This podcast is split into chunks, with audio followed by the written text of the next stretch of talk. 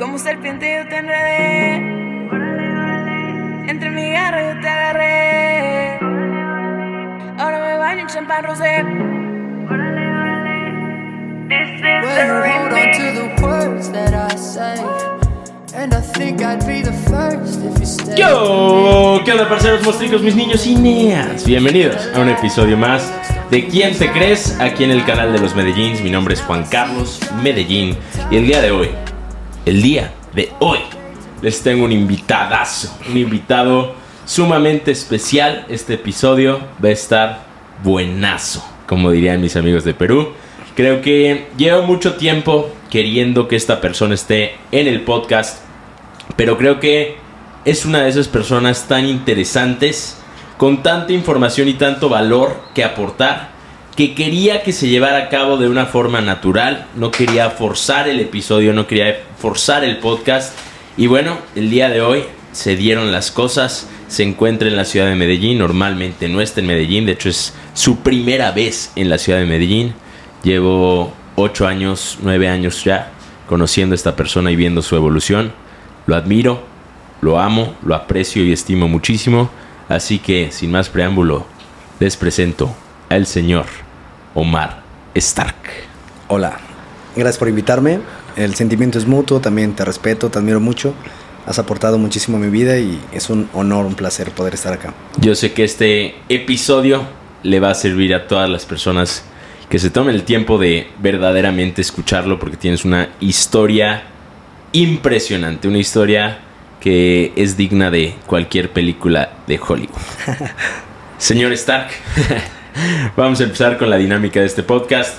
Creo que el objetivo y fin del podcast es ayudar a las personas a través del valor y la información a cambiar de perspectiva. Creo que lo que más admiro y valoro de los seres humanos que me rodean es la forma en la que ven la vida, es su perspectiva. Creo que la forma en la que vemos la vida determina cómo vamos a enfrentar la vida.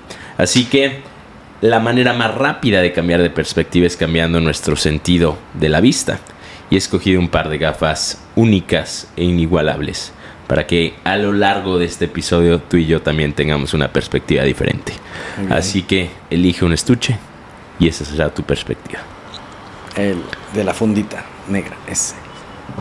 Este. Los dos son fundita negra. Adelante. Ay, ay, ay. Ay, ay, ay. Mira nomás. Me tocaron los trucutru. Los trucu, tru, trucu, tru.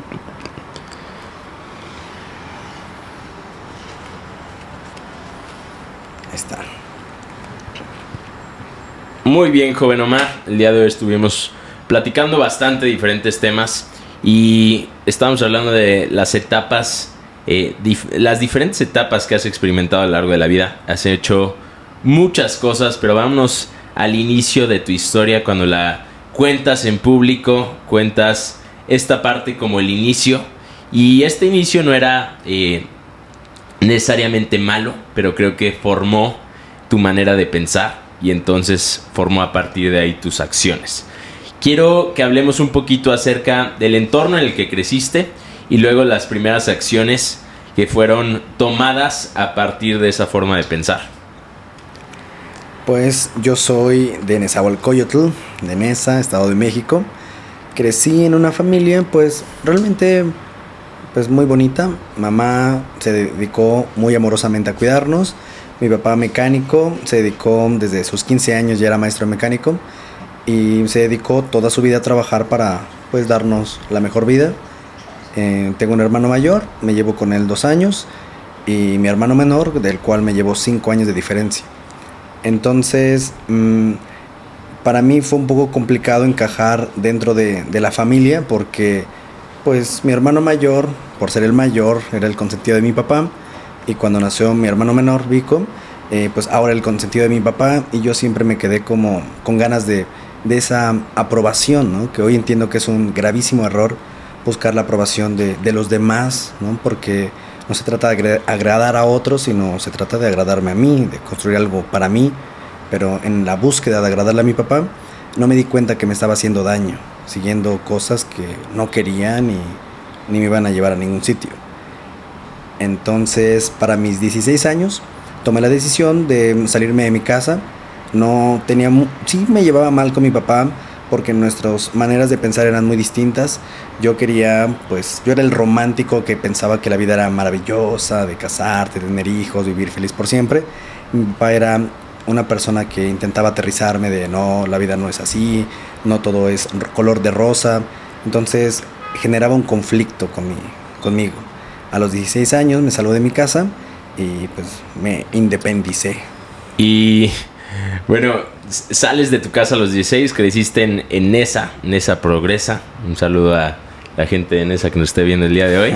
¿Cómo es Nesa en cuanto a eh, en cuanto a la sociedad que, que vive y que todos los días este pues convive en ese barrio? En ese tiempo pensé que era normal, porque era todo lo que veía. Em, a mí me tocó vivir em, eh, justo en el límite de Nesa y Distrito Federal, Iztapalapa. Entonces vivía en el límite. Entonces ambas partes pues eran prácticamente iguales. Eh, había, pobreza. Yo vivía eh, muy cerca de un lugar donde mm, pues era la avenida, principalmente era la avenida, porque mi papá era mecánico. Entonces salir a jugar a la calle, pues nunca, porque era avenida. Entonces nunca tuve amiguitos para salir a jugar fútbol o, o tener a mis amiguitos, salir a reunirme. Mi papá nunca aprobó eso porque él pensaba que teníamos que estar trabajando todo el tiempo en el taller y, y cómo íbamos a estar allá jugando, perdiendo el tiempo cuando teníamos que estar en el taller. Entonces cuando tenía oportunidad de ir a ver a mi abuela, ella vivía en el corazón de Nesa y en esa calle, en la Churubusco, había un punto donde vendían pues droga, eh, piedra, le llaman ahí, y mm, me tocó ver cómo pues llegaba la gente con las televisiones, les daban ahí sus, cosas, em, me tocó ver cómo se peleaban, me tocó ver cómo se agarraban así a, a- a fregadazo limpio, me tocó ver balazos, incluso un cuanto muertito por ahí, entonces fue algo un poco dramático, demasiado intenso que me, me alejó, dije no quiero ese mundo para mí, me voy a refugiar en la escuela, intenté refugiarme en la escuela. Eras buen estudiante. Sí, me considero un buen estudiante. Y cuando tomaste la decisión de independizarte, tomaste esa decisión porque ya tenías una empresa montada, ya eras ingeniero, arquitecto, licenciado, doctor, ya habías logrado cierto éxito económico en tu vida, o eras un joven de 16 años que estaba buscando su camino. Era un joven de 16 años, recién cumplidos. Me acuerdo que el día siguiente que cumplí 16, hablé con mi papá y le dije, papá, entre tú y yo todo muy bien, pero me voy a ir a vivir a otro, otro lado. Entonces yo me fui a vivir a la casa de mi abuelita. Quizá no tenía dinero, no tenía un empleo, nunca había trabajado, pero mi abuelita me prestó un cuarto.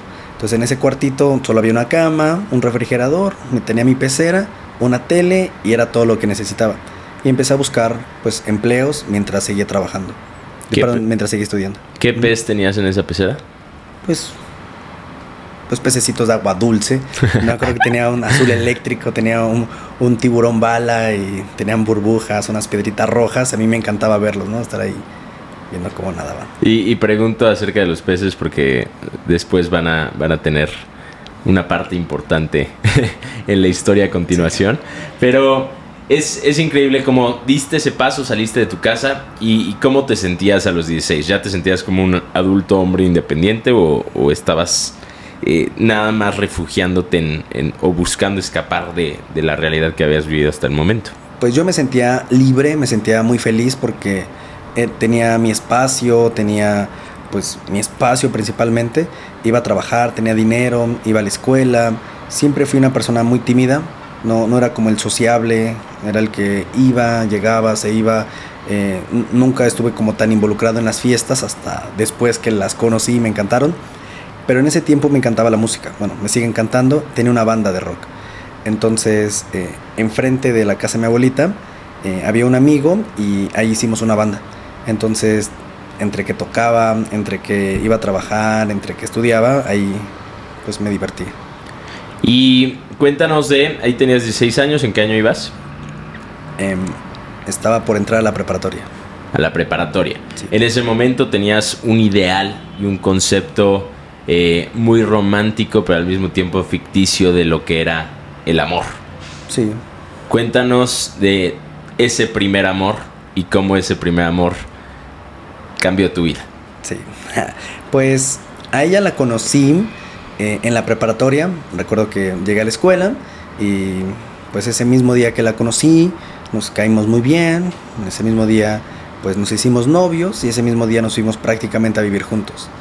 Y pues así fue, fue todo muy rápido, todo muy express. Ella, eh, pues me imagino que tenía sus demonios, tenía su soledad, tenía pues su mente así, yo tenía mi mente igual y creo que nuestras mentes en- se emocionaron de encontrarnos aún igual y decidimos vivir juntos.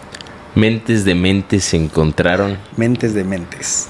y se fueron a vivir juntos. El primer día se conocieron, se cayeron bien y se fueron a vivir juntos. Sí, ¿A dónde se fueron? A la casa de mi abuelita. Bueno, ese cuartito, Ok. allá en esa. Este, ella en ese momento vivía con sus papás y dijo, me voy con Omar. Sí. ¿Y cómo fue esa relación, ese, ese primer amor? Es la primera parte, que es el enamoramiento. Pues obviamente muy bonito. Nunca había estado con alguien más. Era prácticamente mi primer novia. Eso fue a los 18 años. Em, fue mi primer novia. Fue, pues, fue la primera en muchísimas cosas de mi vida. Y yo creía que me iba a casar con ella, que íbamos a vivir felices por siempre, que íbamos a tener pues nuestra casa y todo. Y ese era mi plan y por eso estudiar mucho y por eso trabajar mucho para darle una buena vida. Entonces se fueron a vivir juntos cuando ibas en la preparatoria. De ahí te graduaste de la prepara- preparatoria, ella también. Sí. Y te dedicaste a estudiar, seguir el camino, Sí. buscar una carrera. Sí. ¿Qué carrera estabas estudiando? En ese momento quería estudiar medicina porque mi papá quería que yo fuera médico. Entonces eh, yo quería darle el gusto a mi papá, yo quería que él en algún momento se sintiera orgulloso y que, pues no sé, me dijera, hijo, estoy muy orgulloso de ti, lograste algo, el primer titulado de la, de, de la familia, terminaste la escuela, qué increíble. Entonces yo por mi papá me metí a medicina, pero no fue lo que yo esperaba. O sea, sí me encanta la biología, me encanta las células y entiendo perfectamente toda la teoría, pero a la hora de, de- de la práctica, a la hora de ver sangre, a la hora de coser, suturar, o ver enfermos, no, no es para mí. ¿Estudiaste medicina en dónde? En la UNAM. Solo estuve una semana, no puedo decir que estudié. Entraste, estuviste una semana, leíste, pero viste a tu primer muerto y Ya, dije, ahí muere. ahí muere, ahí muere. literal. Literal. literal. De ahí te cambiaste de carrera. a biología. Dije, bueno, quizá no voy a ser médico, un biólogo es parecido, tiene una bata blanca, está ahí en un laboratorio, va. Y me puse a estudiar biología, pero ahí me di cuenta de la realidad y es que pues no hay trabajo para biólogos, sino a menos que te dediques a ser un investigador. Y si eres un investigador, la escuela te beca y vives de las becas del gobierno, pero no hay muchas becas. Entonces, si no te apasiona y si no es lo que tú quieres, es muy poco probable que tengas una beca y vivas de eso. Entonces, a mí no me apasionaba. Pero lo estudiaste Un año y medio. un año y medio. ¿Y de ahí? De ahí em, dije, esto no es para mí. Y entonces me salí de ahí y ahora hice el examen, porque tenía que hacer examen para entrar a otra universidad. Hice el examen y me quedo en la UNAM y me quedo en el Politécnico. Eh, cada carrera iniciaba como con seis meses de desfase. O sea, primero estuve en una, dije a ver si me gusta, y luego estuve en la otra y dije a ver si me gusta. Y por ahí en esas etapas pasó la, la cosa trágica. La tragedia. Cabe recalcar que estas dos universidades que te habían aceptado son de las dos mejores universidades de todo México. No es fácil pasar el examen y si lo pasas no es fácil quedar. Entonces tú eras privilegiado a través de tu intelecto para poder decir, quiero estudiar esta carrera, quiero estudiar esta, me quiero cambiar, quiero ver. Sí. Y entonces estabas en esa transición, en esa búsqueda del a qué me voy a dedicar, con qué me identifico, para poder cumplir los sueños que hemos creado en nuestra mente en cuanto a la relación, cuando sucedió la tragedia. La tragedia. La tragedia. ¿Y qué fue la tragedia? Pues hoy, hoy veo que fue lo mejor que me pudo haber pasado. Antes no lo veía así, pero pues ocurrió que yo estaba tan atareado en la escuela, en el trabajo, tan lleno de rutina, que pues me convertí en alguien que, que quizá ella no quisiera estar. Entonces simplemente un día desapareció, se fue y ya, solo desapareció.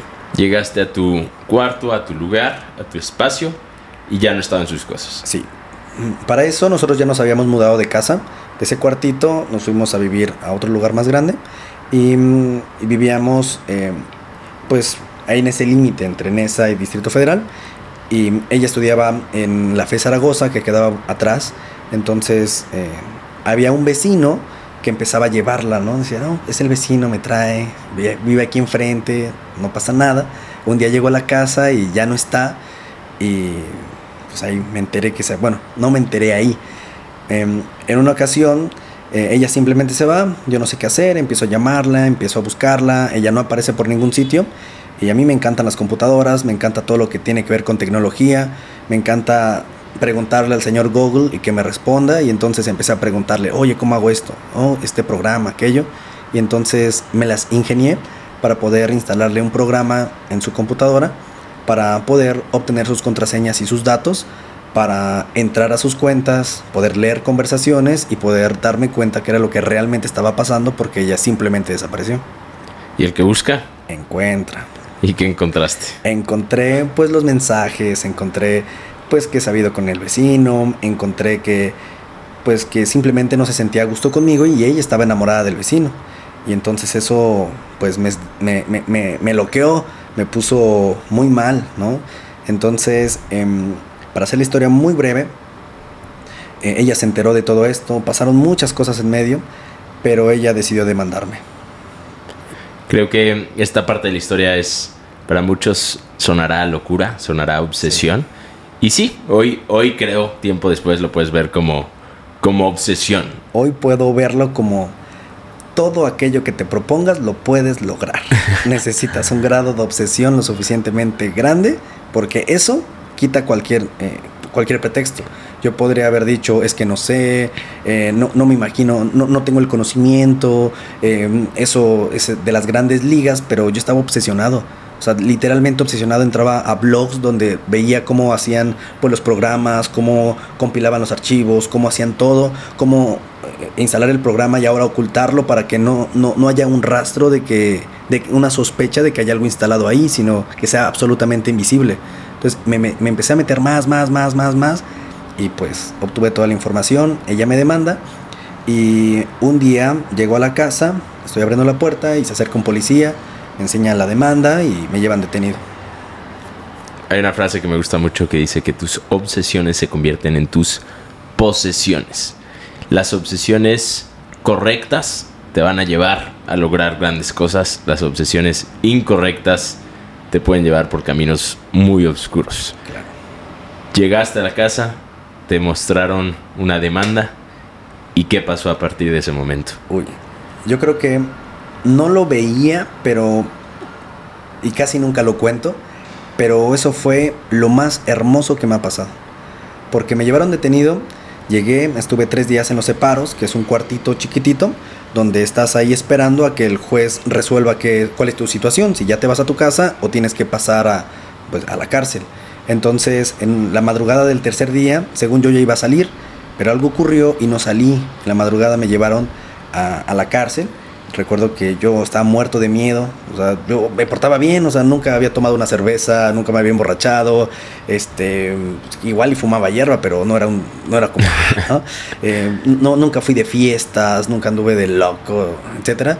O sea, yo era prácticamente alguien como muy inocente en esa, en esa etapa, ¿no? Entonces entro a la cárcel y yo moría de miedo, el terror que, que, que eso, pues comienza a pasar en tu cabeza, vi, recordaba las películas de sangre por sangre, lo que pasaba allá adentro y a mí me daba pues mucho miedo. Entramos a la cárcel y se escuchaban los comentarios de, miren, carne fresca, ¿no? Yo, ay, qué miedo. Entonces recuerdo que caminamos, caminamos, entramos a un pasillo y nos formaron, éramos tres, cuatro personas y al fondo había un escritorio y estaba ahí el, el, guardia y había otros presos que eran sus ayudantes. Y entonces el, el guardia le dice a uno de los presos, le dice, hazle lo mismo que a los otros. Entonces este preso agarra un, como un cuchillo de, de, la mesa, lo saca, él camina, camina, se para enfrente de mí, se agacha y yo dije, no, me lo van a cortar, me lo van a cortar, yo estaba muerto de miedo. Y me agarró el pantalón y pum, me rompió el pantalón y a todos nos hicieron lo mismo. Resulta ser que eh, te cortan el pantalón para identificarte como el nuevo dentro de la cárcel y que es el nuevo. Y de ahí yo estaba muerto de miedo. Muerto o sea, pero miedo. entraste con tu ropa de calle y te cortó el pantalón solo para, para que supiera la gente que eras. Sí, porque una vez que entras, primero te desnudan todo, te dicen, desnúdate, ¿no? Gracias a Dios no me pasó nada, pero desnúdate, quítate. Me, me, quedaron, me quedé solo con el pantalón y solo con la playera. No, no agujetas, no calzones, solo la playera y el pantalón. Entro y me corta el, el- el pantalón y pues hacía frío. Entré en la madrugada y mm, ahí pasó algo bien loco. Porque yo tenía miedo. Entonces cuando dicen, bueno, listo, llévenos a su celda, se acerca la persona que nos iba a llevar y le digo, no, no, esto debe ser un error, esto debe ser un error, yo no tengo que estar aquí. O cállate, cállate. Nadie sabe". Chillando. Tú estabas. Sí, sí, yo estaba cagado, ¿no? Entonces me dijo, este, cállate, nadie sabe por qué vienes. Tú di que vienes por un robo, no digas tú, silencio. ¿A qui- ¿Quién fue el que te dio ese consejo? ¿Quién sabe quién era? En ese momento no sabía quién era. ¿Quién sabe? ¿Trabajaba ahí? Sí, era un, un preso que ayudaba a los guardias. Los presos ayudan a los guardias, ¿no? Entonces me dijo, cállate, no hagas mucho relajo acá, tú silencio y pásate. Ya, ¿no? Yo más tranquilo. Y le dije, no, pues no es que en serio, yo, yo no hice nada, yo más estaba investigando, yo, cállate. No, no, no. Y entonces empezó como a decir, mira, aquí están los violadores, los secuestradores, aquí, ¡fum! Y me aventó, ¿no? Yo creo que para darme miedo, ¿no? Entonces cuando entré a, a a la celda, había cuatro literas, uno, dos, tres, cuatro, todas llenas, había dos personas dormidas en cada una de ellas, unos, uno dormido en, en la- en la, en la taza, literal ahí sentado. O sea, y- sentado en la Sí, taza. durmiendo. Y yo me acuerdo que me acosté abajo de la cama, o sea, en el piso, así. Me metí ahí, pegadito a la pared, dije no me vaya a pasar algo. Y, y así, eran como las 3, 4 de la mañana. Amaneció, nos levantaron muy tempranito al patio y ahí te empiezan a, a leer, ¿no? Y a decir todo lo que, lo que va a pasar, lo que te toca hacer. Y te empiezan a, a contar, ¿no? Todo lo que tienes que respetar y hacer. Y claro que es, es un gran miedo. Me, me pongo en tu lugar, pienso en, en cuando yo tenía 19 años. Inclusive ahorita pensar en una situación como esas es una película de terror, literalmente. Sí. Entonces, creer que es un error estando ahí sin saber cuándo vas a salir, sin saber cuál es el cargo. Y ocurrió algo muy loco y creo que esa es una de las razones por las que acabas de decir que fue lo más hermoso que te pudo haber pasado. Porque el otro día estábamos platicando de esta historia. Dijiste, en la cárcel conocí a Dios. Sí. En la cárcel empezó mi relación con Dios. Sí, una relación muy profunda. Entonces, en uno de esos días yo estaba nervioso, me habían dicho que iba a estar de 10 a 15 años sin derecho a fianza si las cosas no se solucionaban. Entonces yo estaba muerto de miedo, tenía 21, entonces dije voy a salir a los 31, 36 años si es que esto no se resuelve. Entonces yo estaba muerto de miedo. En uno de esos días eh, hubo visita, llegó mi papá, llegó mi mamá, platicaron un poquito conmigo.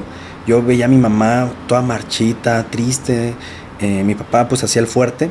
Pero mi mamá, en vez de decirme algo así como de, hijo, cuídate bien, pórtate bien, algo, me dijo, hijo, hablé con tu tía. No sé ni entiendo lo que te voy a decir, pero me dijo que te arrepientas. No sé de qué, arréglate con Dios y me entregó una tarjetita, una, sí, una, una tarjetita que tiene una oración que decía, Jesús, yo confío en ti. Y dentro de las frases decía, que se haga tu voluntad y no la mía. Y entonces, cuando yo la leía, me, daba, me, costaba mucho trabajo leer eso, que se haga tu voluntad y no la mía. Y si la voluntad de Dios era que yo me quedara, ¿estaré dispuesto a aceptar esa voluntad? Entonces era difícil orar eso en una situación así. Entonces ella me da la tarjetita. eh, ese mismo día me dicen que no estaban, eh, las cosas no estaban saliendo bien, que posiblemente me iba a quedar. Y entonces yo entré a, pues, a la celda, cerré los ojos, dije, Dios, no sé si existas, ojalá y existas, ayúdame, sácame de aquí. No te prometo ser un religioso, no te prometo ser así, pero te prometo ser una mejor persona todos los días, Dios. Tal cual. Sácame no de te aquí. prometo ser un religioso. pero sí te prometo ser una mejor persona todos los días. Lo recuerdo, así fue la oración. Y cerré los ojos, dije, me arrepiento, perdóname, si he hecho algo, me arrepiento. Y cerré los ojos y en mi mente comenzaron a pasar muchas imágenes de muchas cosas que yo sí había hecho, mucha gente que yo sí había lastimado, quizá nunca robé un banco, quizá no era el asesino serial, pero no era la blanca palomita como yo pensaba. Y ahí me di cuenta que estaba ahí por una razón, para darme cuenta en quién me había convertido sin, sin saberlo. Dije, perdón Dios, perdóname. Y lloré, simplemente lloré, lloré, lloré y sentí algo, sentí que Él estaba ahí. De- al día siguiente, em, pasa alguien gritando, gritaban todos los días que para la comida gritaban a los que están jodidos y no tienen para, com- para comer, bajen al rancho. El rancho era la comida de cárcel que te dan ahí. Ujú. Le ponen ahí una sal de nitro para que reducir el, el índice de violaciones allá adentro. Pero casi nadie come eso porque sabe Sal feo. de nitro. Sal de nitro se llama. ¿Para qué? Para que no se te erecte el miembro. Wow. sí, y entonces todo sabía eso, el café sabía eso, el arroz sabía eso, todo sabía eso. Wow. Entonces, em, muchos de los que estaban ahí adentro no comían eso porque sabe feo y solo si tenías dinero, pues podías comer otra cosa, ¿no? Pedir tu comida, te llevaban tu comida, así. Y, y en una de esas pasó este muchacho, el que gritaba, el que anunciaba la comida, pasó a gritar, el que, es, el que esté jodido y no tenga un buen abogado y que, ¿cómo, cómo era? Al que esté jodido y crea que su abogado es un pendejo y no lo va a sacar de aquí, bajen a escuchar la palabra. Wow. qué llamado. Sí, sí. Yo dije, voy a bajar. Entonces bajé y era. el- el- eh, estaba el pastor de, de esa mini congregación, o el, que leía la palabra, y era la persona que me había recibido, el que me dijo, cállate, nadie sabe por qué vienes, cállate. Entonces él era el pastor. Y ya, mm, recuerdo que pues dio la enseñanza, nos agarramos de la mano, cantamos, ya. Ese mismo día en la noche em, estaba esa persona en el pasillo. Yo estaba en una celda, digamos, pues especial porque estaba la puerta abierta, no estaba como tal encerrado. Estaba la puerta abierta y esa noche no podía dormir. Salí al pasillo y él Tú estaba ahí. seguías durmiendo en el piso. Sí. Y entonces salí y él estaba ahí. Y me preguntó, oye, ¿tú por qué estás aquí? ¿Qué pasó? No, es que mi novia, estoy aquí. Y me abrazó. Me dijo, ven. Quiero que tomes una foto con tu cabeza. Ven. Y cada vez que pienses en ella o quieras regresar con ella, te acuerdes a dónde ella te mandó. Así que piensa bien. Si lo hizo una vez contigo, lo va a hacer muchas veces. Yo estaba obsesionado, yo seguía pensando en ella. Yo quería regresar a hablarle, yo quería regresar a buscarla. Y, él me, me dijo eso, ¿no? Grábate esto porque si le hablas, te va a mandar aquí de regreso. Al otro día me llamaron a juicio y me dijeron, estás libre. ¿Escuchaste esas palabras y qué pensaste? Pues... La verdad decía, este bro está loco. Yo le voy a hablar, no me importa, saliendo le voy a hablar. Yo pensaba en ella. No sé cómo explicarlo, estaba obsesionado con ella. No podía dejar de pensar en ella. Pensaba que sí estaba ahí adentro y todo, pero era una equivoca- equivocación. Vivíamos juntos, llevábamos tres años viviendo juntos, así que era un, un- un pleito de pareja, se iba a solucionar. Yo pensaba en solucionarlo. Entonces, ¿saliste libre? ¿Estaban tus papás esperándote? Sí, y ella también. Y ella también Sí. estaba ahí, Sí, presente. presente. ¿Ok? ¿Sales? ¿Y, y qué fue lo primero en ocurrir? Corrí a abrazarla y a besarla. A ella. A ella. Wow. Sí, y después de eso, pues las creencias, mi papá era cre- tenía sus creencias y me quitó toda la ropa, la quemaron ahí mismo, me pusieron ropa nueva y nos subimos al coche y me dijo mi papá, despídete, nunca más la vas a volver a ver. Y, y yo estaba, ¿cómo, cómo que no la veo? No, no, yo, yo te voy a buscar, yo te voy a buscar. ¿Y ella qué decía en ese momento? Pues- o sea, ¿cuál era su postura? Su postura era como, me imagino que estaba emocionada de que había salido, porque pues era una situación muy dramática, muy intensa para todos, muy triste. Entonces me imagino que, pues, que ella estaba feliz, ¿no? Y sí, no te preocupes, pero no, no te voy a ver y que no sé qué. Y yo sí la busqué después. Entonces, sales, queman tu ropa ahí afuera de la cárcel literalmente. Sí, Te vas a tu casa con tus papás sí. y a partir de ese momento te acordaste de la promesa que habías hecho y de la oración que habías hecho en ese momento. En ese momento anterior. quizá no lo, no, lo, no lo traía ahí fresco, pero cuando salí al otro día me dijo mi mamá, oye, ¿qué crees? Eh, hubo una iglesia que estuvo orando por ti, eh, deberías de, ir, ir el domingo a dar las gracias porque pues, se tomaron el tiempo de orar por ti. Como yo ya estaba libre, iba a pasar 10 años ahí, yo no me importa dónde me lleven, yo voy. Estoy libre, así que yo voy. Y, y fui a la iglesia. Era una iglesia muy pequeñita, eh, era el patio de una casa de hecho, había unas 20 sillas, quizá menos, sillas de plástico. Yo entré, iba caminando y escuchaba que la gente de la iglesia decía como, miren eso mar, eso mar, sí, miren eso mar. Y cuando llegué como al frente de, de donde estaban las sillas, había una persona ahí un poquito chaparrita. Y cuando volteó, así volteó y me, me, me regaló una sonrisa de Omar. me jaló, me abrazó, me dijo, no sabes qué gusto me da que estés aquí. Hemos orado mucho por ti. Qué bueno que estés aquí. Ese abrazo lo cambió todo en mí. ¿Cómo alguien sin amarme, o más bien sin conocerme, podía amarme? Exacto. ¿Cómo alguien sin conocerme podía amarme cuando mi papá en vez de decirme, hijo, ¿estás bien? ¿Te pasó algo? ¿Quieres platicar? No, simplemente dijo, oye, nomás le vuelves a hablar esa pinche. Y, pero nunca hubo un, ¿estás bien? ¿Te pasó algo? ¿Quieres platicar? ¿Quieres algo? No, él estaba tan enfadado, él estaba tan, tan, tan metido en el odio hacia ella, hacia toda la situación, que ni siquiera me vio a mí. Y que este pastor me hubiera abrazado, que me hubiera dicho esto, fue... Yo sé que no era el pastor, yo sentí el amor de Dios. Era un desconocido, él no me conocía Sentí el amor de Dios ahí. Eso me cambió. En, en, en, ese momento en el que sales, sales, pero no tenías trabajo, no estabas estudiando, no, no tenías un propósito o algo a qué dedicarte. ¿A qué te dedicaste?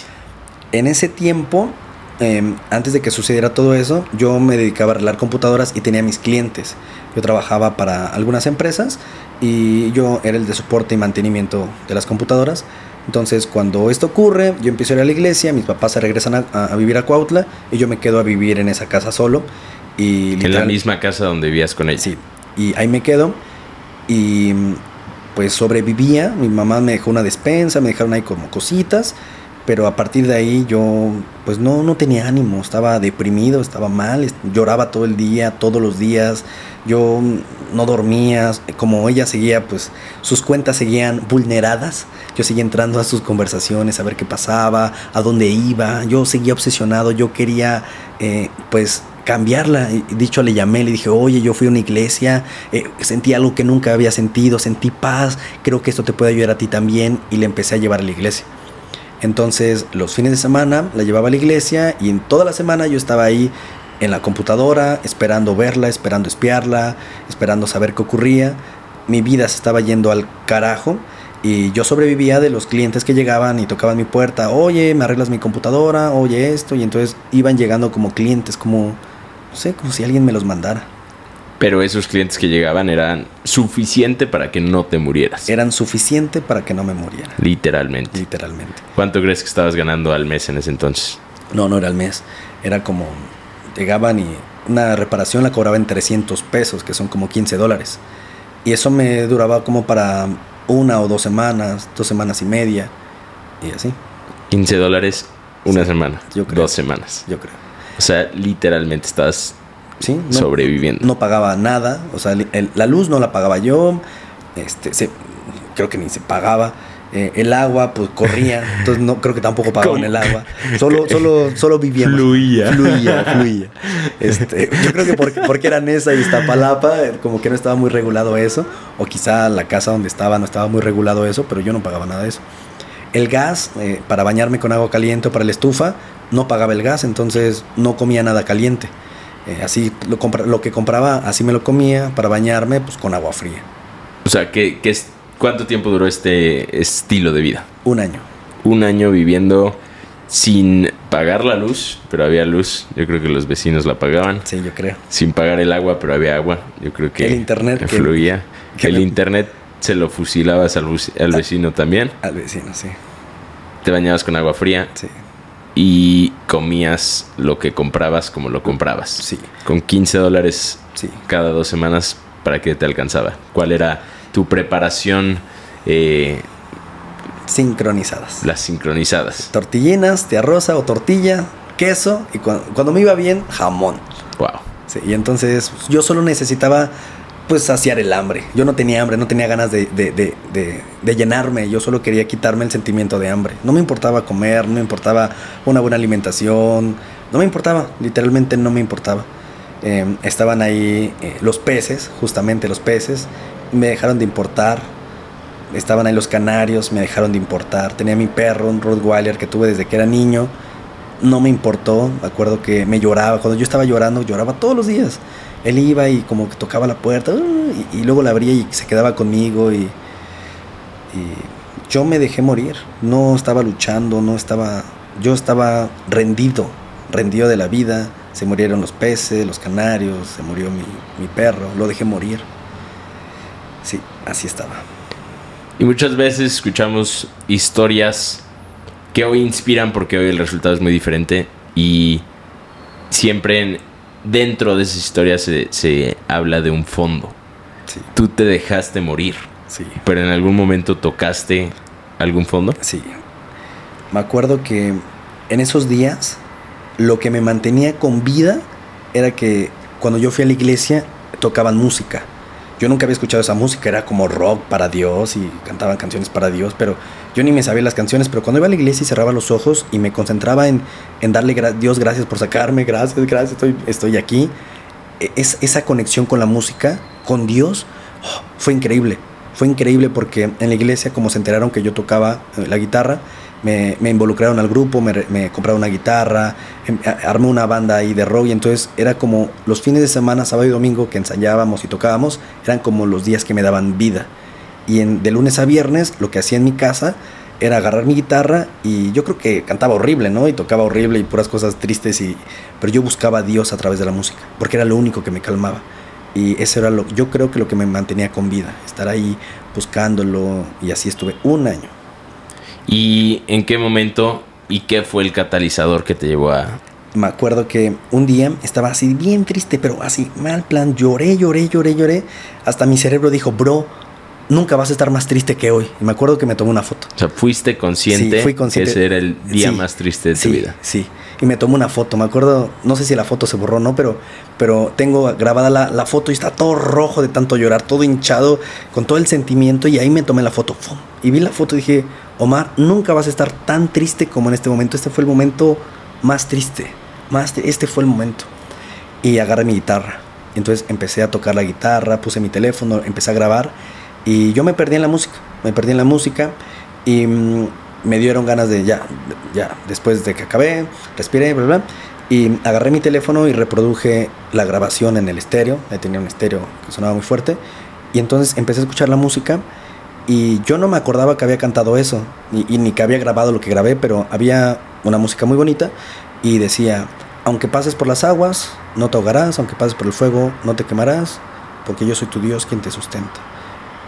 El alfa y el omega, el principio y el fin. Sí. Entonces fue como un mensaje, fue... oh, lo sentí, sentí, sentí a Dios de una manera, no lo puedo explicar. Lo sentí, lo viví, lo, yo sé que Él está aquí en cada momento, en cada... Pero ahí, ahí en ese momento generé la conexión con Él. Ahí como que algo cambió en mí, pero solo cambió mi conciencia de que quería hacer algo, pero no sabía qué.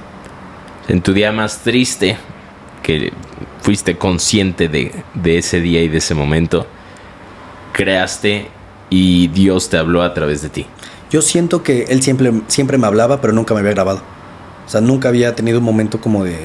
No sé ni por qué lo grabé. Y sí, ahí, ahí sentí, ahí sentí como esa conexión, sentí ese punto. Y en esos días recibí una llamada de un amigo, de mi amigo Fede, Federico Sedas, Lo que lo amo, que lo amo mucho con todo mi corazón y sigue siendo mi amigo. Y, y me llamó y él estaba muy emocionado porque acaba de iniciar en una, en una red de mercadeo. Yo no sabía. Entonces él se conectó y está todo barbón, todo mugroso. Y me dice, bro, ¿te imaginas? Vamos a ganar dinero, vamos a viajar por el mundo, tu vida va a cambiar, millonario. bla, bla, bla". Entonces yo, yo no le creía, de verdad. Sí, Omar, un borrón y cuenta nueva. Olvida lo que pasó, olvida de esto. Vamos a cambiar tu vida. ¿Por qué no te das la oportunidad de volver a soñar? Un borrón y cuenta nueva. Le dio esperanza a mi vida. Entonces dije, pues sí, ¿cómo no? Claro.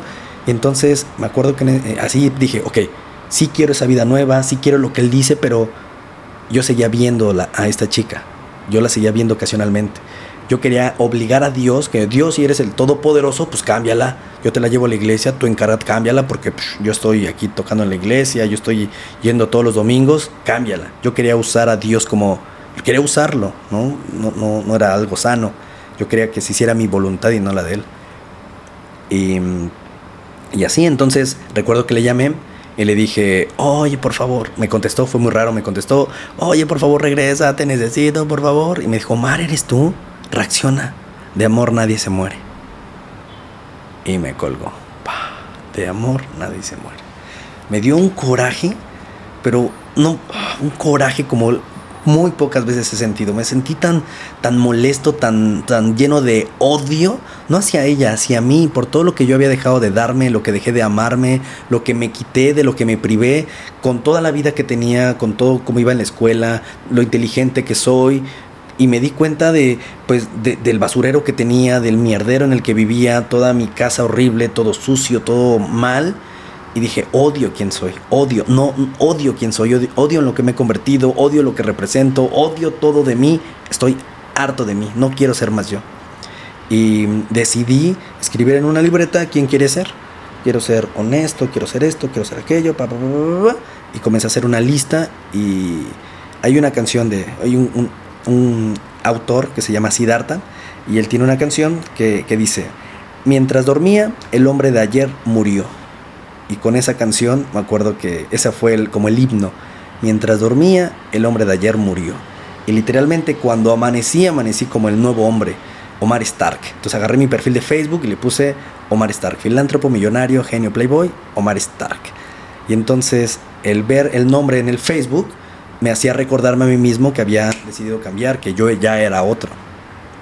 Nada había cambiado en el mundo exterior, seguías sin pagar eh, el gas, seguías comiendo lo mismo, Sí. seguías viviendo en el mismo lugar, tu realidad era igual, pero ya había una chispa, Sí. una chispa de esperanza, una chispa en la que te estabas viendo forzado lentamente a querer cambiar.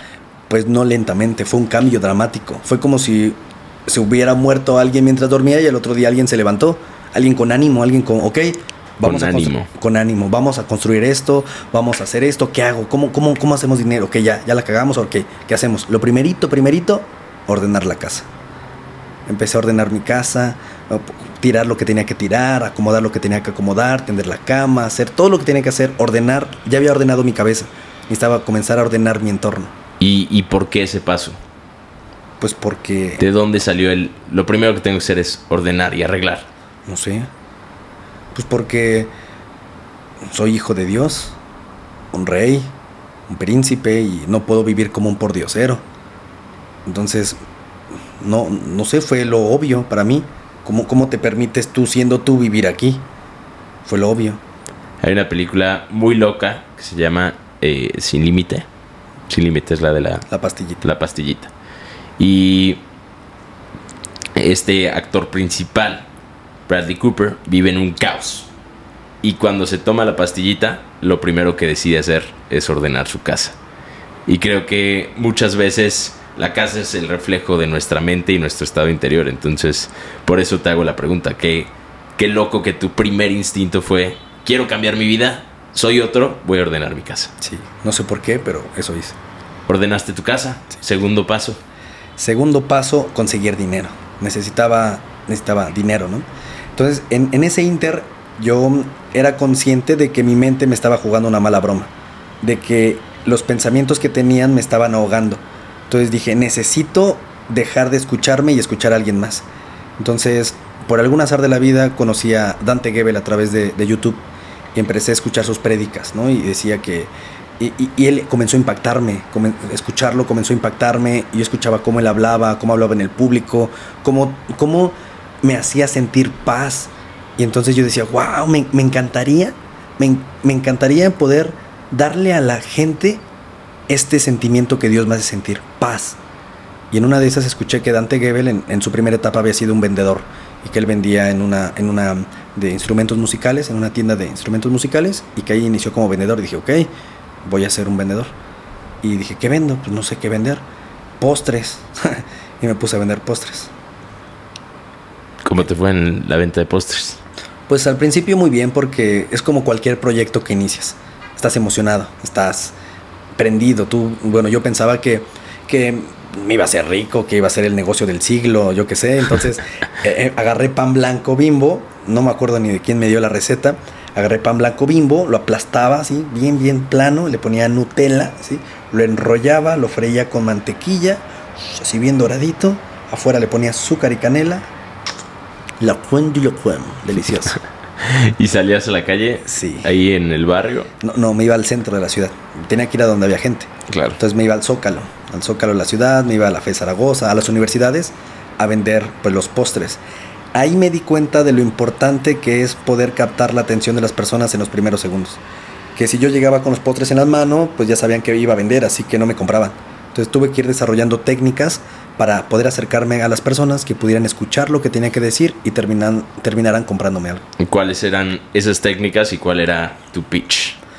Pues para los rollitos de Nutella no era tan complicado porque se me ocurrió dar muestras gratis. Entonces agarraba uno, lo partía y empezaba a dar muestras gratis, la gente le gustaba y me los compraba. Pero mm, me acuerdo que una vez no se vendieron, empezó a llover y me quedé así con todos los postres y, y yo vivía al día. Entonces si no vendía los postres no tenía para invertir al otro día. Entonces fue muy caótico, terminé llorando, no, no, no llorando, no recuerdo si lloré o no, pero todo mojado comiéndome los rollitos. Dije, a la mierda, esto no voy a continuar con esto, necesito cambiar de, De de giro. producto. Sí, sí. De producto. Sí.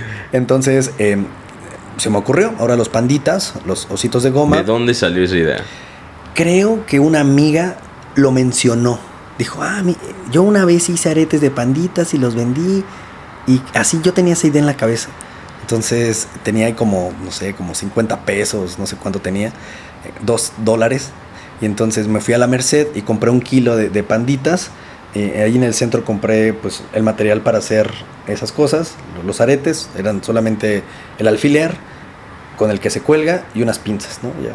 Mi papá era mecánico, así que él tenía pinzas, ahí agarré pinzas y empecé a hacer los aretes y le ponía acrílico de uñas para barnizar los aretes y ahí con la experiencia que ya tenía de los aretes, perdón, de los postres, empecé a vender los aretes, pero no se vendían. La gente no quería comprar are- aretes Qué raro. Sí. Qué extraño. Aretes de panditas. de panditas. Entonces, en la casa había un libro, pero este libro estaba hueco. Era como un, como, sí, como un libro misterioso, ¿no? Para guardar cositas secretas. Entonces yo lo agarré y ahí metí todos mis aretes. Entonces cuando me acercaba a la gente, me acercaba con el libro. Entonces parecía un estudiante. Así me iba bien vestidito, lo más vestido, lo mejor que podía. Llegaba y les decía, hola, ¿qué tal? ¿Cómo estás? Mi nombre es Omar. Resulta ser que estoy estudiando un diplomado, que es muy caro, pero estoy tomando cartas al respecto. Hice un estudio y resulta ser que a los panditas no les gusta ser comidos. ¿Habías pensado en eso? ¿Ves? Nadie piensa en eso. Así que decidí inmortalizarlos en unos hermosos aretes en forma de panditas. Y ahí abría el, el libro y, y la- las personas, ¡ay, qué bonitos los aretes! La dinámica es la siguiente. Tú me compras los panditas y el día que te sientas triste, te sientas mal, te pones los aretes, te miras frente al espejo y recuerdas que le salvaste la vida a dos panditas. La gente ah, ja, ja, se reía, de- y me compraban los aretes. Y así, Ese es un gran, gran pitch. sí. ¿En cuánto vendías el par de aretes? Ya no me acuerdo, pero como, no sé si 10 pesos o 15 pesos. Ok, Tenían un gran margen de, de utilidad. Claro, porque me costaba a mí hacerlos como 2.50. ¿Y cuánto tiempo duraste salvándole la vida a los panditas? Como, como un año y medio, yo creo. Como un año. Estabas desarrollando habilidades Habilidades. en ese proceso. Sí. ¿Qué habilidades importantes crees que ese proceso te llevó a desarrollar? Primero que nada, así lo primerito, primerito, a tomar acción. A tomar acción, porque pues cuando estás en la calle te da pena hablar con la gente y entonces tu cerebro empieza a hablar, no, ese no, ese, ve, ese se ve grosero, ese, ese no te va a comprar, ese se ve que no tiene dinero. Entonces desde la mente empezaba a prejuzgar. Entonces yo me aventaba, no me importa. Entre más personas hable, solo son números. Entre más hable, más me compran. Entonces como me daba cuenta que el pitch funcionaba y sí vendían, me emocionaba. Me, me- me- me- emocionaba demostrar que, que funcionaba. Y entonces le decía a otro, y órale, y me emocionaba de, de saber que sí vendía. En ese momento y en ese lapso, tu amigo fue el que te despertó, pero tú no te habías involucrado en una red de mercadeo, solo estabas eh, tomando acción.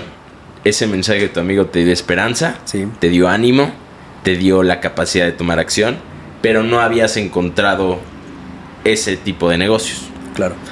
Lo que ocurrió fue que cuando Fede me involucra, eh, pues había que comprar un paquete. Yo tenía refacciones de computadoras, vendí las refacciones y con eso medio compré el paquete porque creo que a alguien le queda de ver dinero y ya nunca lo volví a ver. este, y compré mi paquete y, y entre los aretes, entre los aretes y esta etapa, en la empresa vendía café. Vendían un café con un hongo, con ganoderma, decían. Y, y entonces, en esa etapa, como yo ya me sentía, no me sentía bien conmigo mismo, no me, no me sentía bien estando solo y me hacía mal estar solo, me fui a vivir a Cuautla con mis papás y ahí estuve un año y ahí estuve vendiendo café. Que vendía ese café para, para hacer un, un movimiento de volumen, para pues tener mi negocio, ¿no? Yo no entendía cómo hoy entiendo los negocios, no, no, lo, no lo veía así, pero yo solo quería pues vender productos. Y entonces ahí estuve eh, un año vendiendo eh, los, el café y ahí más o menos como que desarrollé la habilidad. Me regreso a Ciudad de México, empiezo a vender los postres, después vendo los aretes y es ahí más o menos donde conozco a Carla. ¿Cómo fue la conexión? ¿Cómo la conociste? Y a partir de ese momento, ¿cómo fue el empezar a trabajar en Vigip? Pues lo que ocurrió fue que eh, como yo estaba involucrado en esto del café y no, no funcionaba muy bien, o sea, realmente sacaba lo del día y, entonces a las personas que les vendía un café les pedía su número telefónico para que fueran un contacto para después hablarles del negocio en el que estaba. Pero hacía presentaciones, nunca llegaba, llegaba la gente, era Cuautla, entonces nunca llegaba la gente, era muy pequeño. Entonces, eh, en una de esas, en una plática, en una charla, eh, que le estaba dando el plan a alguien, esta chica me dice, oye, yo conozco algo similar al tuyo, pero mejor. Ven, acompáñame. Y en el centro de Cuautla me llevó este, a, un, a un pequeño cuartito y había un mar de gente, pero un mar de gente, así muchísima gente le estaban dando planes. Entonces les preguntaban a la gente, a ver, ¿quién de ustedes eh, vino porque su amigo los invitó a tomar un helado? Levanten la mano. Y, "Ah, pues los engañaron, vienen a escuchar sobre un negocio. ¿no? Así. Sí, así es, invitaban a la gente. Entonces ya les contaban el negocio, así. Wow. Entonces yo, a mí lo que me sorprendía era que tenían mucha gente. Yo los escuchaba y decía, no, A ti no te llegaba nadie.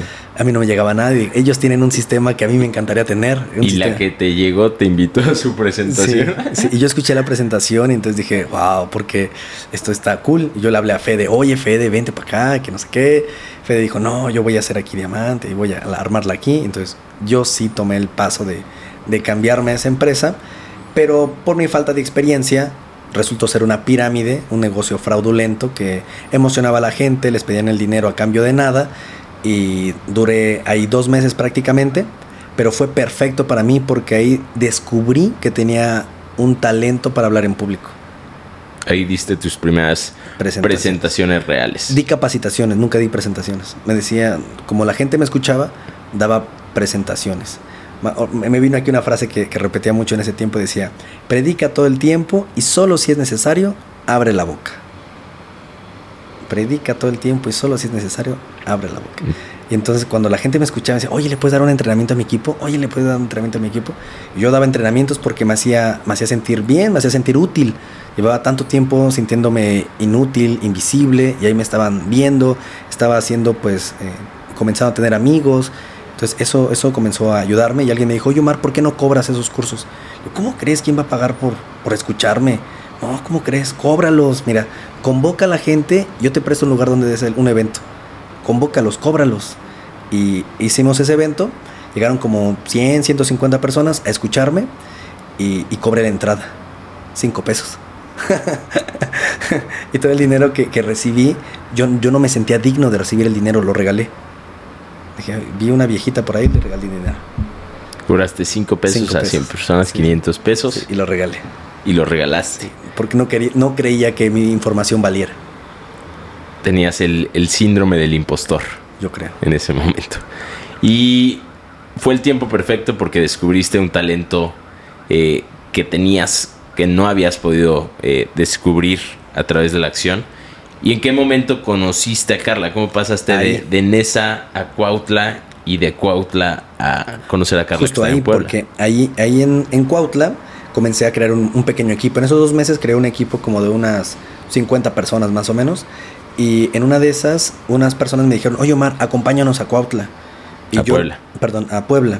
Eh, yo no, los fines de semana yo no trabajaba para nadie. Yo me dedicaba a estudiar música los sábados y ensayar para la iglesia y el domingo tocaba en la iglesia. Entonces yo los sábados y domingos no trabajaba para nadie, yo estaba en la iglesia sirviendo a Dios.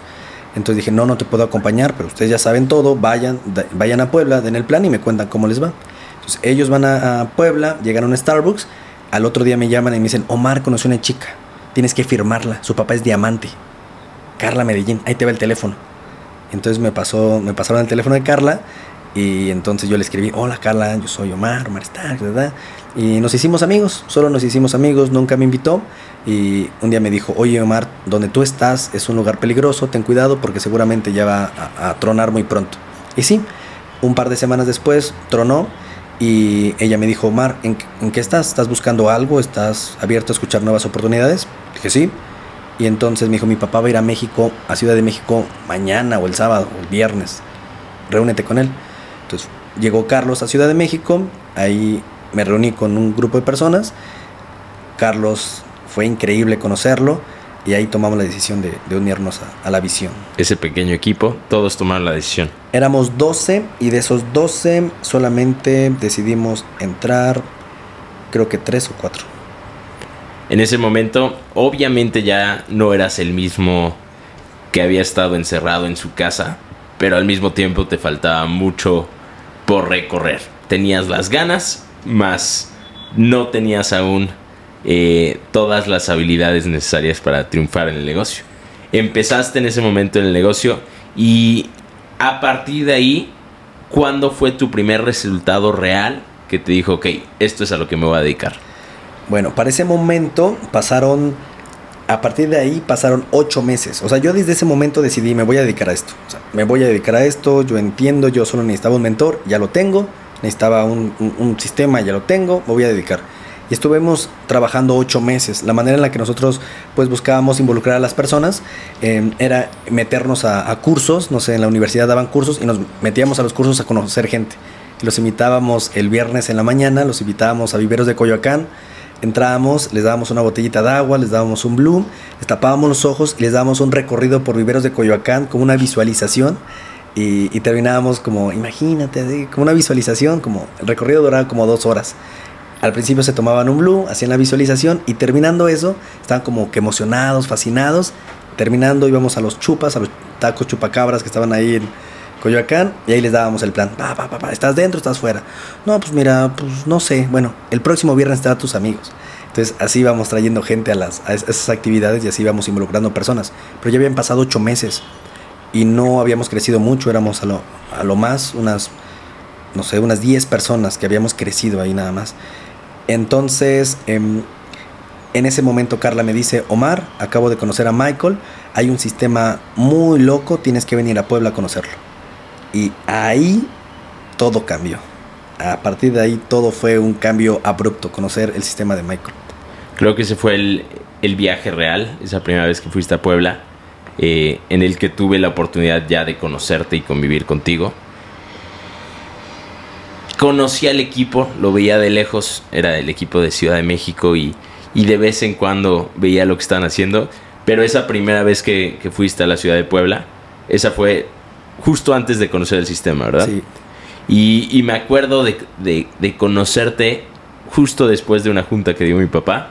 Saliste de la junta, estabas vendiendo unas como, como Rubik's Cubes, que, chafas, que no eran Rubik's Cubes, eran Sí, como sí. unos rompecabezas armables, lo estabas vendiendo para pagar tu pasaje de regreso. Te quedaste a dormir una noche y ahí fue cuando escuché por primera vez tu historia, porque te quedaste a dormir en casa de Dani. Y antes de conocerte, te abrió las puertas de su casa sí. y en ese momento le contaste la historia que acabas de salir de la De cárcel. la cárcel y él no durmió. Y él, él no durmió. Tú te quedaste a dormir, Sí, pero él, no durmió. Se quedó a dormir en el sillón de enfrente y yo como que me movía y apenas me, pues, me estaba durmiendo. Y, dice, ¿Estás bien? ¿Quieres algo? ¿No? Sí, bro, todo bien. Me moví. ¿Estás bien? Y, sí, todo bien. Sí, fue, fue muy- un gesto muy amable de su parte y pues yo me considero una buena persona, pero pues bueno, no cualquiera le abre las puertas de su casa a un total desconocido y mucho menos cuando te acabas de enterar que sale de la cárcel. Claro. Conociste la ciudad de Puebla, fuiste a la reunión. Ahí todavía no, no estábamos por conocer el sistema de Michael. Sí. ¿Qué pasó una vez que Carla conoció el sistema y regresó a México? Conocimos el sistema, tardamos una semana en poder aprenderlo y pues yo tenía la idea de trabajar en Ciudad de México, no en quedarme en Puebla. Entonces todo el equipo fuimos con la visión de vayan, aprendan, escuchen y terminando nos regresamos a Ciudad de México y aquí implementamos todo lo que aprendimos. Y así fue, fuimos esa semana, aprendimos y desde el día uno empezamos a implementar, como locos, como, como desquiciados. Teníamos y tenemos esa certeza de que esto funciona. No había ni un solo gramo de duda, no había ni un gramo de duda, era un compromiso máximo, máximo, no había que llego tarde, que es muy temprano, no, no existía eso, era todo, era todo, no, era una obsesión. Así como había una obsesión por la chica, por ella, ahora se convirtió en una obsesión por el sistema. Así. Y a mí me parece asombroso como en ese momento, cuando tú empezaste, cuando yo empecé, no había un gramo de, de duda. Era certeza absoluta. Y no sé exactamente de dónde venía esa certeza, porque la realidad es que en ese momento nosotros no teníamos resultado, experiencia, talento, habilidades, y no había nada. Solo había una visión y una certeza y fe ciega absoluta por esa visión. Y lo llevábamos a cabo. Hay una frase que, que escuché decir a mi papá y esa frase era, intentamos inventar el éxito tantas veces que un día lo logramos. Y creo que eso es lo que estábamos jugando en un inicio. Aunque yo sí sé de dónde venía esa certeza. Yo había conocido a Dios. Y yo sabía que Él me había puesto ahí. En ningún otro sitio. Porque había, hubo muchas señales para mí. Llegó un momento en el que yo tenía que involucrarme más dentro de Hip y tenía que, pues, dedicarme menos a las actividades de la iglesia. Yo ya, yo me sentía un poco muy agradecido por lo que habían hecho, pero yo me daba cuenta del impacto que estábamos teniendo con las personas. Entonces dije, creo que puedo impactar a más personas fuera de la iglesia que dentro de la iglesia. Yo ya tenía esto en la cabeza. Dios quiere usarme para algo más. Entonces una vez, el domingo, en vez de poder tener la reunión como siempre, rentaba la iglesia, rentaba como un gimnasio y el gimnasio se convertía en iglesia y así los domingos. Pero ese día hubo una clase de super zumba o algo así y no nos prestaron el gimnasio. Entonces la pastora dijo, no, no, este, vamos a buscar un lugar porque no nos pueden hacer esto, bla, bla. Y caminamos entre calles y había una iglesia. Entramos a esa iglesia y había pues, el servicio. Y en medio de la alabanza, yo estaba ahí. Como era el, que tocaba, nunca tenía el tiempo como de descansar o escuchar o, estar ahí, ¿no? En, ese momento. Y entonces aproveché, estaba tocando el grupo. Y entonces el pastor dice, hey tú, Dios dice que te va a usar para hacer negocios y ayudar a la gente para que gane dinero. ¿Tú entiendes de esto? Porque yo no tengo ni idea. ¿Tú entiendes de esto? yo acababa de conocer así, así, cuando me dijeron, involúcrate más, el domingo siguiente ocurrió esto. Sí, sí entiendo de esto. Pues ahí está. Ahí tomé la decisión de dejar la iglesia. Yo sí sabía de dónde venía. Empezaron a trabajar en Ciudad de México con toda esa certeza. Sí. Y pues eran unos chamacos. Parte del sistema somos. era. somos, fuimos. Parte del sistema era tener una oficina. Sí. En ese momento la oficina había sido eh, Coyoacán. Sí. Pero cómo regresaron a implementar el sistema con oficinas y empezar a dar los pasos necesarios para hacer que fuera una realidad. En, Ciudad de México había un corporativo y había una oficina muy chiquitita, súper chiquitita, que había una televisión y como 10 sillas. Y entonces era una oficina que estaba disponible para todos los distribuidores, pero pues nadie la ocupaba. Entonces nosotros teníamos que reservarla para poder ocuparla y la reservábamos, nos la prestaban y ahí la ocupábamos. Ahí, ahí empezamos hasta que un día ya no ocupimos, se atascó, se atascó y tuvimos la necesidad de buscar una oficina más grande. Y dieron el siguiente paso, Sí, que fue rentar sus primeras oficinas. sí, todo un reto. ¿Cómo lo lograron? Pues empezamos a buscar las oficinas, eh, la encontramos, creo que valían eh, 3 mil dólares al mes, teníamos que dar depósito, adelanto y renta. Entre todos buscamos la manera de, de, sacar como pudimos, lo logramos, pagamos eso, pero solo teníamos para la renta. No había sillas, no había proyectores, no había nada. Entonces llegaba la gente y les decíamos, este es un sistema tailandés, así que siéntese en el piso, esto funciona así.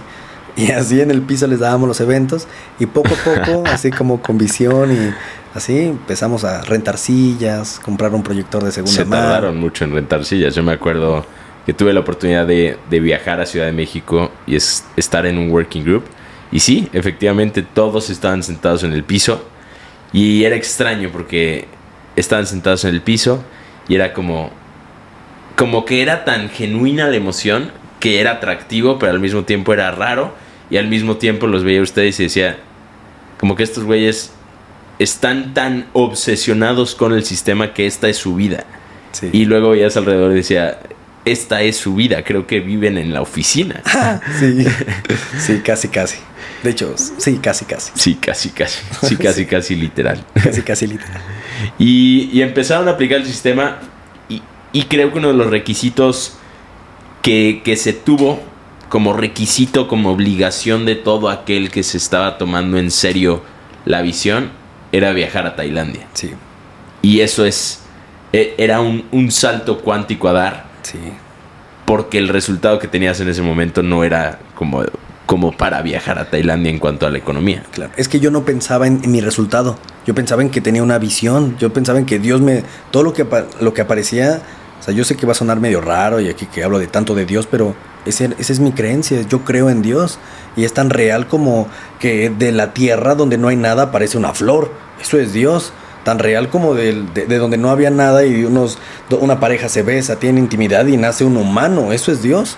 Para mí es tan real como el vivir, no, no era una fantasía, era si está en mi cabeza, ¿por qué está en mi cabeza? ¿Por qué no está en la de él? Está en mi cabeza, tiene un significado. Entonces yo sí sentía que había una señal, siento a Dios todo el tiempo. Y aun- aunque no estabas enfocado en el resultado, hiciste que sucediera. Sí. Y el equipo hizo que sucediera. ¿Cómo fue ese primer viaje? Pues un reto, definitivamente un reto porque no había dinero, bueno, no había dinero, pero había cerebro. Y el cerebro es capaz de hacer lo que, lo que quieras. Agarras un papel y empiezas a hacer planes, pam, pam, pam, y buscar una opción y otra opción y otra opción y otra opción y otra opción. Entre más opciones vas buscando y entre más te vas llevando a la acción, no sé, se van abriendo puertas. Es eso. Es como si el universo, la vida, Dios, viera que te estás aferrando tanto que dicen, ah, solo te estaba probando. Quería ver si realmente lo quieres. Sí, sí lo quieres, dénselo. Entonces, trabajar hasta las últimas consecuencias. Como de esas películas de Misión Imposible que en el último segundo se abren las puertas, así. Tener la confianza que en el último segundo se van a abrir las puertas. Y viajaron todos a Tailandia. Solo se quedó uno, pero viajamos todos. Viajaron con, con lo que tenían, Así. 200 dólares, creo que escuché. Sí, yo viajé con 200 dólares. Me acuerdo que le llamaba a mis tíos. Yo ya había conseguido eh, los vuelos de avión. Alguien me prestó una tarjeta. eh, alguien me prestó otra tarjeta para comprar los hospedajes. Y conseguí el dinero para el viaje. Llamaba a mis tíos. Tío, me ganó un viaje a Tailandia todo pagado. Solo me hace falta tener dinero para mis gastos. Ayúdame con esto. Y ya me empezaban a ayudar con 50 pesos, 100 pesos y así. Y mm, ahí junté 2000, que son 200 dólares. Con eso llegamos a Tailandia, con 100 dólares comí y los otros 100 dólares me acuerdo que me compré un saco hecho a la medida. Sí, te lo juro así, color vino, bien bonito, me midieron, me lo pusieron. Estaba bonito. Sí, muy ahí Yo lo te recuerdo todavía. con ese saco, sí. Uy, eh, eso, uff, Eso te hizo me sentir hizo sentir exitoso. exitoso. Wow. Sí, porque era, para mí era único, nadie más lo tenía. Y entonces eso de alguna forma le daba, le daba más poder al personaje, Omar Stark. Le daba poder a mi creencia, le daba, sí, pues sí soy, sí soy filántropo, millonario, playboy, ¿cómo no lo voy a hacer? Está ocurriendo y eso le daba mucha más certeza a mi, a mi, a mi mente, a mi, a mi identidad. ¿Qué cambió en ti después de ese primer viaje a Tailandia? Pues que me di cuenta que si podía ir a Tailandia podía hacer cualquier cosa. Para mí era imposible ir a Tailandia y fui. Había personas que terminan la carrera y nunca salen del país y yo fui hasta Tailandia y lo conseguí en dos semanas. Mis amigos fueron, vimos Disneylandia, fuimos a los templos, la convención. Fue tan, tan real, quizá no fue un viaje de lujos, pero fue un viaje que me permitió ver lo que nunca en mi vida me hubiera imaginado. Eso abrió, ¡pum!, totalmente el panorama. Me abrió la, la posibilidad de tener todo aquello que quisiera tener. Cuando regresaron a Ciudad de México, empezaron a hacer magia. Sí. Empezaron a explotar los rangos, los resultados. Se escuchaba nuevo avance, nuevo avance, nuevo avance. Cada mes estaban creciendo, cada mes estaban avanzando. Y, y se sentía, era una vibra. Yo iba a Ciudad de México, empecé a visitarlos porque era contagiarme de esa juventud, de esa emoción, de esa certeza y de esa visión. Y creo que esa certeza, a lo mejor inicial, sí era una certeza que no era tangible, pero cuando fuimos a, a Tailandia regresamos con una visión muy tangible de Sí. lo que podíamos llegar a construir. Sí. Para ti, ah, creo que has pasado por varias etapas. Estuviste en Ciudad de México tus primeros dos años. Dos años. Dos años, de ahí te fuiste a vivir a Perú. Sí. ¿Cómo fue el haber logrado un resultado en Ciudad de México y luego irte y empezar de ceros en Perú? Pues fue una decisión más de a fuerzas que de ganas. Pero era necesaria. Bueno, yo lo vi necesario. Estaban pasando algunas situaciones entre entre Gabo y Edwin, estaban ahí como en un rollo amoroso, ellos estaban como enredados y, y no podían salir como de ese, de ese shock, ¿no? Yo los veía y decía, ¿cómo los ayudo? Están mal. Por algún azar de la vida conocimos a, a un peruano que dijo, yo estoy ahí, yo estoy trabajando ahí, son bienvenidos cuando quieran. Y se dio así una plática de, ¿y si vamos? Pues vamos. ¿Sí? ¿Seguros? ¿Seguros? Nos vamos. Compramos vuelos de avión y nos fuimos. No sabíamos qué, no sabíamos dónde, no sabíamos nada, solamente nos fuimos. Se fueron los tres. Los tres. Llegaron y cómo enfrentaron ahora segundo round. Nueva ciudad. Ya lo hicimos una vez, pero vamos a demostrarlos que lo podemos volver a hacer. El segundo round estuvo más bueno porque ya, ya sabíamos hacer el sistema. Ya, ya sabíamos todo, así todo. Entonces lo único que nos hacía falta era un lugar donde poder, donde poder dar los eventos. Entonces esta persona eh, nos ayudó a poder rentar el lugar, él se encargaba de la logística del lugar y nosotros nos encargamos de llenar a la gente, de llevar a la gente, llenar los lugares y comenzar a construir el equipo. Pum, pum, pum. Terminábamos de dar los eventos, regresábamos a la casa, trabajar, trabajar, trabajar, copiar, pegar, copiar, pegar. Y pues los nombres de, de las ciudades de Perú son muy raras. No sé, Villa María del Triunfo soy en Triunfadores, ¿no? Entonces ahí agregábamos, pum, pum, pum, pum, Villa del Salvador, ¿no? Pues a los pum, pum, pum, el Callao, Callao, elegantazo sonaba, y agregamos pura gente del Callao. No sabían que No era. sabíamos que era, que era una de las eh, de uno de los lugares, distritos más peligrosos de Latinoamérica. No teníamos ni idea. Y las primeras personas que llegaron eran justamente del Callao. Se veía bien, el primero que llegó se veía bien, dijimos, pues, creo que latinamos. y ahí. Y ahí empezó. Ahí empezó la aventura. Dios obra de maneras misteriosas. Misteriosísimas. ya llevas algunos años trabajando en Perú. De hecho, este, hoy estás aquí después de haber estado ocho meses en Perú, creciendo, desarrollando, creando un equipo. ¿Cuál es tu visión de aquí a los próximos seis meses, un año? Mm, tengo el deseo de aperturar otro país. Me da creo que de abrir una, una, oficina en una ciudad, abrirla en un país, pues es lo mismo. Entonces, ¿para qué limitarme a una ciudad si puedo ir a abrir otro país? Entonces, no tengo, no tengo límites en ese aspecto. Creo que tengo las habilidades para poder hacerlo. Creo que lo que hacemos está ayudando a las personas, está impactando la vida de las personas. Y también quedarme en mi ciudad o en mi país es algo egoísta. Teniendo algo que está ayudando a tanta gente, transformando tantas vidas, quedármelo para mí o para mi país es, es, egoísta, es egoísta y tengo ese deseo de compartir todo aquello que me ha cambiado tanto y ha cambiado a tantas personas. ¿Cuántos años tienes? 32. 32 años. Omar Stark. Omar Stark. Hoy ya no eres el que fuiste, hoy eres filántropo, empresario, millonario. Y sé que lo que se viene para tu futuro será mucho más grande que lo que se ha vivido en los últimos 8 y 9 años. Te conozco, eres una persona que cumple con las cualidades necesarias para ser parte de mi círculo íntimo. Y de hecho, estas cualidades las desarrollé y creo que me volví consciente de ellas cuando tú y yo empezamos a relacionarnos. Alguien me preguntó, ¿por qué te llevas con Omar? Empecé a pensar, ¿por qué me llevo con Omar? Porque Omar es mi amigo. Somos tan diferentes entonces, ¿por qué es mi amigo? Y pensé, porque para ser mi amigo alguien debe ser noble, ser leal y tener hambre de ser mejor. Y siempre que estoy contigo, siento tu lealtad, siento tu nobleza y siento tu hambre constante de ser mejor. Y la siento porque cada vez que estoy contigo no te reconozco, porque eres mejor. Gracias, bro. Yo me siento muy privilegiado de poder formar parte de, de, esta hermosa familia. Yo sé que haremos enormes cosas juntos. El mundo aún no ve lo que vamos a lograr porque apenas estamos calentando. Somos, somos jóvenes, somos, somos niños. Y bueno, creo que hay mucho más por compartir, pero el tiempo se nos está acabando, entonces lo compartiremos en otros futuros episodios. Este es el primero de muchos. Pero las últimas dos preguntas que te quiero hacer. La penúltima es eh, una pregunta que he querido y he estado desarrollando porque creo que es una de las formas más, eh, más rápidas de poder conocer a un ser humano. Tú eres músico, te encanta la música, veníamos de camino a mi apartamento escuchando música, te estaba compartiendo varias canciones interesantes Y, creo que la música habla mucho acerca de los seres humanos.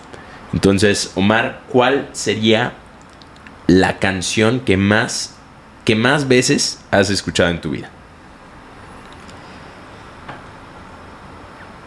Mm, qué pregunta tan interesante. Porque he tenido muchas etapas donde ha sido, según cómo me siento, así, ¿no? Esa. En este momento, la canción que he estado escuchando así una y otra vez, una y otra vez, es una de Gustavo Cerati que se llama Vivo. Vivo. Vivo de Gustavo Cerati. Dice, el fin de amar es sentirse más vivo. Ese es el fin de amar, sentirse más vivo. Y entonces, si de amor nadie se muere, Por amor uno vive por amor uno vive. intensamente.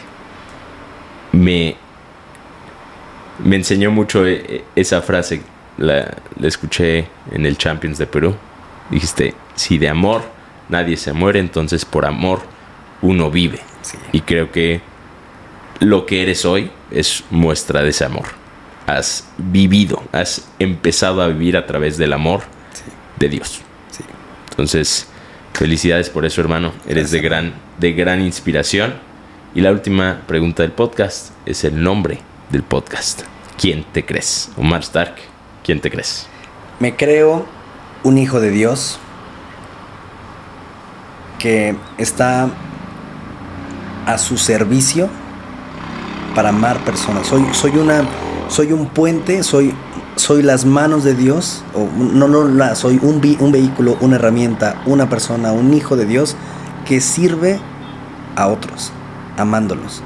Así como aquel pastor me amó sin conocerme y me cambió la vida, yo sé que cuando no conozco a alguien y lo abrazo y le muestro un amor, ahí yo siento que eso soy, soy un, un siervo de Dios, un hijo de Dios. Sí. Hermosa, hermosa respuesta, carnal. Muchísimas gracias por este tiempo. Nos quedó corto, pero sé que habrán muchísimos, muchísimos más episodios. Te agradezco mucho la invitación. Gracias por cambiar tu vida, gracias por seguir cambiando tu vida y gracias por ser mi amigo, carnal. Lo mismo digo. Gracias, hermano. Si les gustó este episodio, denle me gusta, compártanlo con alguien a quien le pueda servir, suscríbanse al canal y creo que creo que Eso es todo, eso es todo, eso es todo. Esto, amigos. Carros solo tengo un pony dulce como honey, tú me sabes bien. Don't fuck with me, tomo Genesis. Olvidar toda la mierda que pasé por ti. Nena, como así, estoy en frenesí. Todita tu mentira ya me la comí. Y a todas tus amigas ya me las bebí. Dime, ¿cómo así? Dijiste que morías por mí. Dime, ¿cómo así?